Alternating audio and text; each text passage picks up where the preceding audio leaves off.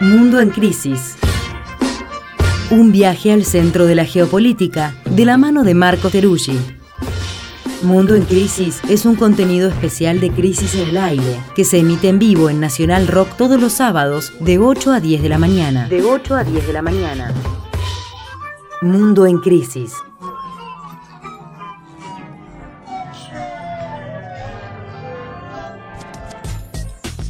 9 y 5 de la mañana empezamos la segunda hora de Crisis en el Aire y como es costumbre compartimos este momento con Marco Teruggi que en algún lugar del mundo nos está escuchando. Hola Marco, ¿cómo andás? Hola, ¿qué tal? ¿Cómo estás? ¿Cómo están? ¿Cómo está la audiencia? Estamos muy bien. ¿Vos cómo estás? Parece que estuvieras muy, muy, muy, muy lejos. Estoy un poquito lejos, de hecho acá son las 2 de la tarde, es un día soleado de primavera. Estoy caminando por las calles de París. Wow. Wow. Caminando además, o sea, es el oficio total del cronista, hacer columnas caminando. Exactamente, estoy El acá, bueno, con flanear. varios compromisos familiares y aprovechando también para ver un poco cómo está la situación en este país, que es siempre tan interesante en su dinámica política. Ujú. Bueno, Marco, contanos de qué vamos a hablar, porque creo que no vamos a hablar de Francia, porque eso se queda para una nota en la próxima revista Crisis, me han dicho. Sí, exactamente. Vamos a hablar de Francia más adelante. Hoy vamos a hablar de un tema, bueno, que ha estado en agenda con mucha fuerza y yo diría mucha preocupación también, que es lo que viene sucediendo en Colombia. Eh, hace muy pocos días, eh, exactamente el día miércoles, hubo una gran marcha que organizó el presidente Gustavo Petro, que convocó en lo que ya es un ejercicio, uno diría casi habitual en su dinámica política, donde, además de ser multitudinaria, afirmó que ante la gente hay un intento de golpe blando en marcha, ¿no? Un golpe blando que explicó tiene dos pasos. Por un lado, intentar detener todas las reformas que quiere hacer en el Poder Legislativo y finalmente intentar eh, sustituirlo, derrotarlo de la presidencia, comparándose con lo que pasó justamente en el caso de Perú. Recordemos que en el caso de Perú, Pedro Castillo pues, fue efectivamente vacado por el Congreso y Gustavo Petro siempre fue muy activo en la defensa del presidente peruano. Así que ni más ni menos que el presidente Perú, eh, perdón, de Colombia está afirmando que hay un intento de golpe de Estado en su contra. Ese sería el titular principal. Si quieren podemos ir un poco por partes para ver qué es lo que estuvo pasando para que efectivamente afirme eso. Me parece muy bien, Marco. ¿Cómo estás? Eh, eh, ¿por dó- de, de dónde viene eh, el golpe, digamos, en este caso, eh, que, que está denunciando Petro? Bueno, eh, hay una configuración de una serie, digamos, de actores políticos e institucionales que están abiertamente opuestos a los intentos de cambio que está intentando hacer el presidente Gustavo Petro. Proceso de cambio que se ha planteado desde el inicio reformas muy ambiciosas, como ya lo hemos estado analizando. Reforma fiscal, reforma laboral, reforma de salud, reforma agraria.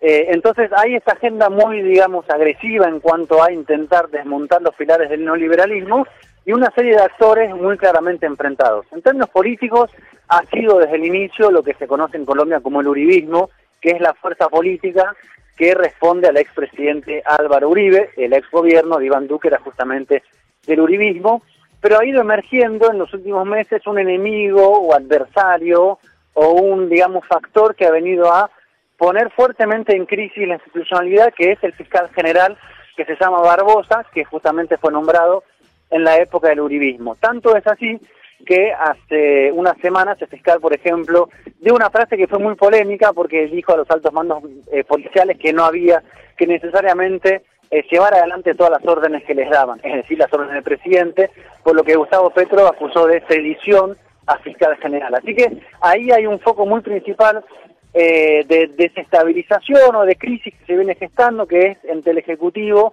y la Fiscalía, y luego fuerzas en el Poder Legislativo que están intentando frenar justamente el conjunto de reformas. Pero a su vez, y esto es un poco lo que dio nacimiento a este último capítulo de la crisis, adentro del gobierno hubo incidentes muy importantes estos últimos días, porque el ex embajador colombiano en Venezuela, Armando Benedetti, pues inició o destapó una serie de crisis donde, debido a que él estaba insatisfecho por el puesto político que le dieron, empezó a, como él mismo dijo, irse de boca bajo efecto de eh, el enojo y el trago, dicho por él, y empezó a decir, por ejemplo, que había habido un financiamiento de la campaña de Petro que no está muy claro de dónde provino, ni que no estaba del todo puesto sobre la mesa del financiamiento oficial, eh, que él podía, digamos, hacer entrar en crisis al gobierno. Quiero decir, una serie de factores internos que son justamente los factores más de derecha o de centro derecha con los cuales Petro había hecho su alianza amplia para ganar, que también generaron un nivel de zozobra interna muy importante. De hecho,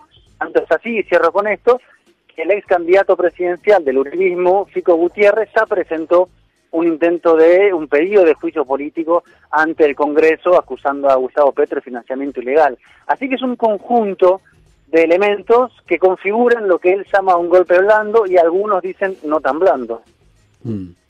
Eh, pero y entonces, eh, porque lo que, como, como bien decís, Marco, lo que estábamos siguiendo hasta hace poco era eh, precisamente la discusión interna ¿no? del gobierno de Petro, en la cual como sabemos, llegó con una gran alianza, Petro, eh, eh, que, envolvía casi todo el sistema político hasta ese momento, como bien vos decís, salvo el uribismo, pero los partidos de centro se fueron plegando a la campaña de, Petro eh, electoral y hace, hacía no mucho, hacía creo que un mes o menos, tres semanas, Petro había decidido dar un golpe de timón hacia la izquierda, había desarmado su coalición, esa amplia coalición, precisamente denunciando esto que vos marcabas al principio, que era la dificultad para avanzar raudamente con las reformas eh, y las leyes que, tenían pensada. Eh, Petro, a diferencia, como bien veníamos diciendo en este programa, de otros eh, presidentes latinoamericanos de la región, hace mucho hincapié en que si no se avanza, se retrocede, si no se avanza rápido, eh, una vez que uno llega al gobierno empieza a, neutralizarse los gobiernos de cambio y, empieza el retroceso. Y por eso había hecho este giro a la izquierda convocando a la movilización, eh, pero hasta ahí parecía ser parte de la dinámica política lógica, digamos, ¿no? Entre, incluso se está empezando a plantear así, entre los que plantean que hay que más bien reformar y cierta tónica del discurso que está empezando a tomar Petro, que empieza a ser ya la de un cambio más, más acelerado, ¿no? No sé si lo plantea así, pero eh, prácticamente con, con, una idea más revolucionaria, si se quiere, ¿no? Eso por un lado es, es, parte de la dinámica política. Ahora, lo que aparece es esta, esta ruptura ahora ya de un sector del gobierno, no sé cómo, cómo lo ves vos, eh, Marco, pero que eh, tiene otra tónica, ya no es tanto la discusión política, sino algo más complejo, ¿no? Dentro del, dentro del gobierno que tiene que ver con el embajador en Venezuela, un personaje que siempre pareció un poco, por decirlo así, oscuro, no sé si es un término que vale la pena, eh, que se llama Armando Benedetti, acá me dice Nati que no, no, es muy apropiado, pero eh, que, que, ya denuncia otro tipo de cosas, ¿no? No sé cómo, si, si podés contarnos un poco más de esto, Marco. Sí, son, son diferentes capítulos de una misma secuencia, uno podría decir. Efectivamente, por un lado, estuvo hace pocas semanas la disolución de esta gran coalición de gobierno. Un poco el planteo era, con esta coalición no hay capacidad de llevar adelante las reformas y por lo tanto la coalición no permite ejecutar el plan de gobierno en un gobierno que tiene solo cuatro años, por lo tanto tiene que avanzar y hacerlo rápido. Y ahí hubo una serie de actores con los cuales construyó la alianza, más de centro derecha, que empezaron a desprenderse o directamente pues fueron, digamos, alejados por parte del mismo presidente. Iban quedando algunos más, entre los cuales estaba justamente el ahora ex embajador, que son, digamos, personajes que han estado siempre cerca de los presidentes. Este ex embajador estuvo con Álvaro Uribe, después estuvo con Juan Manuel Santos y estuvo finalmente en el gobierno de Petro. ¿Por qué estuvo? Bueno, porque tiene la habilidad para justamente armar campaña, conseguir contactos, tiene relaciones con empresarios, puede armar financiamientos, es una suerte de operador que, digamos, tiene una tendencia a un oficialismo eh, crónico. Lo que pasa es que eso entró en crisis.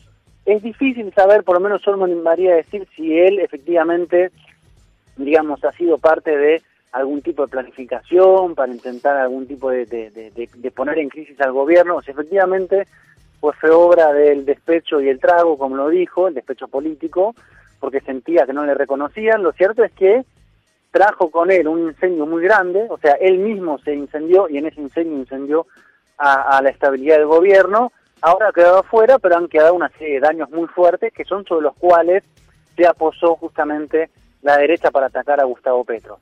Lo que hay que intentar hacer ahí es como discernir quién exactamente hizo qué, porque no solamente estuvieron estos audios de Benedetti, sino que el escándalo inicial apareció porque había una denuncia de una escucha ilegal. En Colombia se conoce como chuzada, que es la escucha ilegal, mm. que se solía hacer tradicionalmente en los gobiernos anteriores. Entonces de repente el gobierno se ve envuelto de acusación de hacer una chuzada, acusación de financiamiento ilegal, es decir, una serie de escándalos que hacen ver al gobierno de Petro como si fuera igual a los gobiernos que él siempre planteó combatir.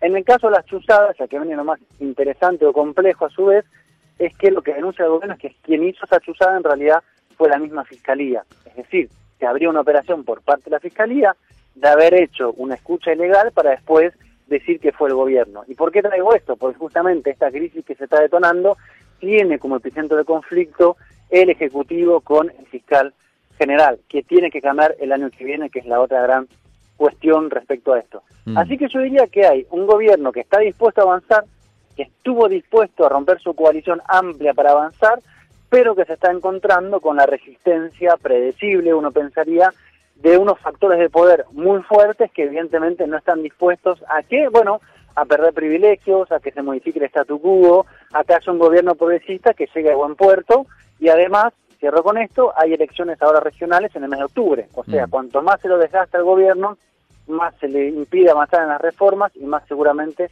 le juegue en contra en las elecciones regionales. Marco, y el, recién decías esto, ¿no? Que bueno, cómo, cómo, funcionan los poderes y cómo están presionando, y en las bases, digamos, cómo está posicionado Petro. Bueno, yo creo que lo más interesante que ha hecho Gustavo Petro sobre este debate, hay gente que no, que no lo ve de esta manera, pero yo creo que sí, ha ido trabajando en la dinámica de convocatoria a movilizaciones y a la organización, ¿no? La organización tiene un proceso muchas veces más lento, demanda una serie de actores, movimientos o sindicatos o colectivos. En el caso de la movilización, todo eso se pone, digamos, eh, en una fecha puntual para, en este caso, respaldar al mandato presidencial. La anterior había sido el primero de mayo y ahora pasó esta que fue el 7 de junio. Estamos hablando de un mes solamente de diferencia entre una y otra y la movilización fue grande. Yo estoy hablando con mucha gente de Colombia que estaba muy preocupada y me dijeron que la respuesta fue muy eh, importante en cuanto al respaldo que obtuvo Gustavo Petro. Así que hace este ejercicio de construcción de correlación de fuerzas apelando a la movilización con este discurso también de que esto va a avanzar si la gente también empuja para que avance, si la gente se hace también protagonista del cambio. Claro, después cómo eso se traduce sería otro debate.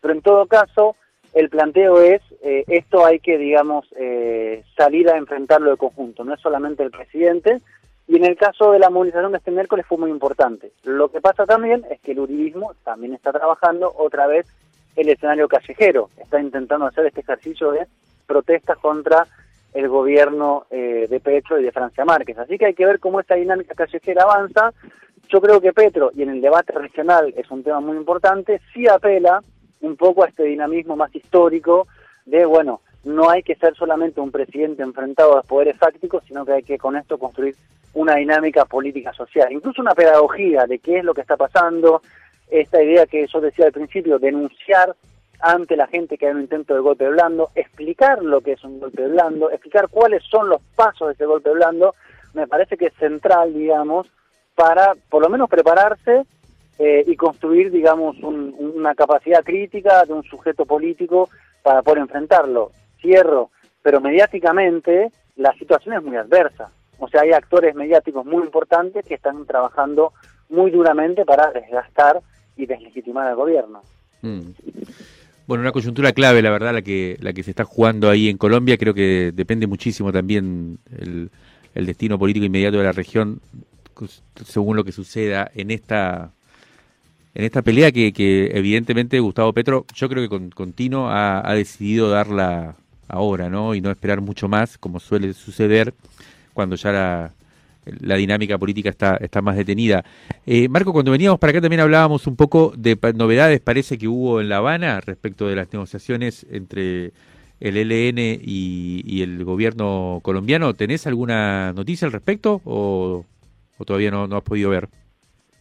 Sí, fue en la tercera instancia de diálogo desde que se retomaron los diálogos. Recordemos que el diálogo con el Ejército de Liberación Nacional había sido congelado bajo el gobierno de Iván Duque, incluso Cuba había sido incluido como país eh, patrocinador del terrorismo porque albergaba a los dirigentes del ELN y no se los enviaba a Colombia, los albergaba porque eso, eso figuraba en los acuerdos que habían hecho como país eh, garante que era Cuba, eso retomó con el gobierno de Gustavo Petro, hubo unas instancias en Caracas primero, en México después y ahora en la tercera instancia en Cuba, donde estuvieron las delegaciones del gobierno, la delegación del Ejército de Liberación Nacional, y ahí hay un proceso de avance paulatino, primero hacia un cese al fuego, que es lo más importante para sentarse a conversar, y luego ver, digamos, cuáles son las demandas de parte y parte, para ver si puede haber un ejercicio de desmovilización tal vez, y acá empiezan las partes más como difíciles de resolver, ¿no? Los, los, los, corazones del asunto, que es, por un lado, las demandas de transformaciones estructurales que tiene el Ejército de Liberación Nacional mm. y a su vez le balance experiencia sobre lo que fue la desmovilización de las Fuerzas Armadas Revolucionarias de Colombia, la FARC, digamos, ¿no? Sobre la cual el ELN es bastante crítico. Así que hay que ver cómo avanza y tener en claro que el ELN es uno de los actores armados en Colombia. Es el único centralmente que el gobierno reconoce como político y después hay un conjunto de actores que son armados que el gobierno los pone bajo diferentes categorías y ofrece otras fórmulas. Pero mientras esto pasa, la violencia política en Colombia territorial, ligado a las dinámicas de disputa de territorio, asesinato de líderes sociales y masacres, sigue. Y, eso es importante tenerlo en cuenta, porque es un, mapa. De hecho, algún, algún día podríamos hacer ese mapa complejo mm. de la violencia en Colombia, sus dinámicas, sus actores, y en el caso del ELN es el actor principal, y es el político, el que el gobierno le da un reconocimiento de una fuerza insurgente que tiene una serie de demandas políticas y como tal hace un acuerdo de paz. Así que la reunión en Cuba es una buena noticia, hay que ver cómo evoluciona, ojalá haya un alto al fuego y se avance en una agenda conjunta de demandas de lado y lado. Excelente, Marco. Eh, gran, gran reporte desde París sobre lo que está sucediendo en Colombia. Eh, te mandamos un abrazo enorme y nos vemos entonces el sábado, o nos hablamos el sábado que viene, porque sospecho que vas a seguir por allá, eh, viendo cuál es el tema que nos ocupará en esta agenda global agitada. Así será, les mando un abrazo muy grande. Chao, Marco. Si te gustó este podcast, te invitamos a apoyarnos compartiéndolo, recomendándolo y también con un aporte económico. En revistacrisis.com.ar barra mesumo vas a encontrar cómo suscribirte a nuestra revista o hacer una donación, muy necesaria para que podamos seguir ofreciendo contenidos gratuitos como este que acabas de escuchar. Hasta la semana que viene.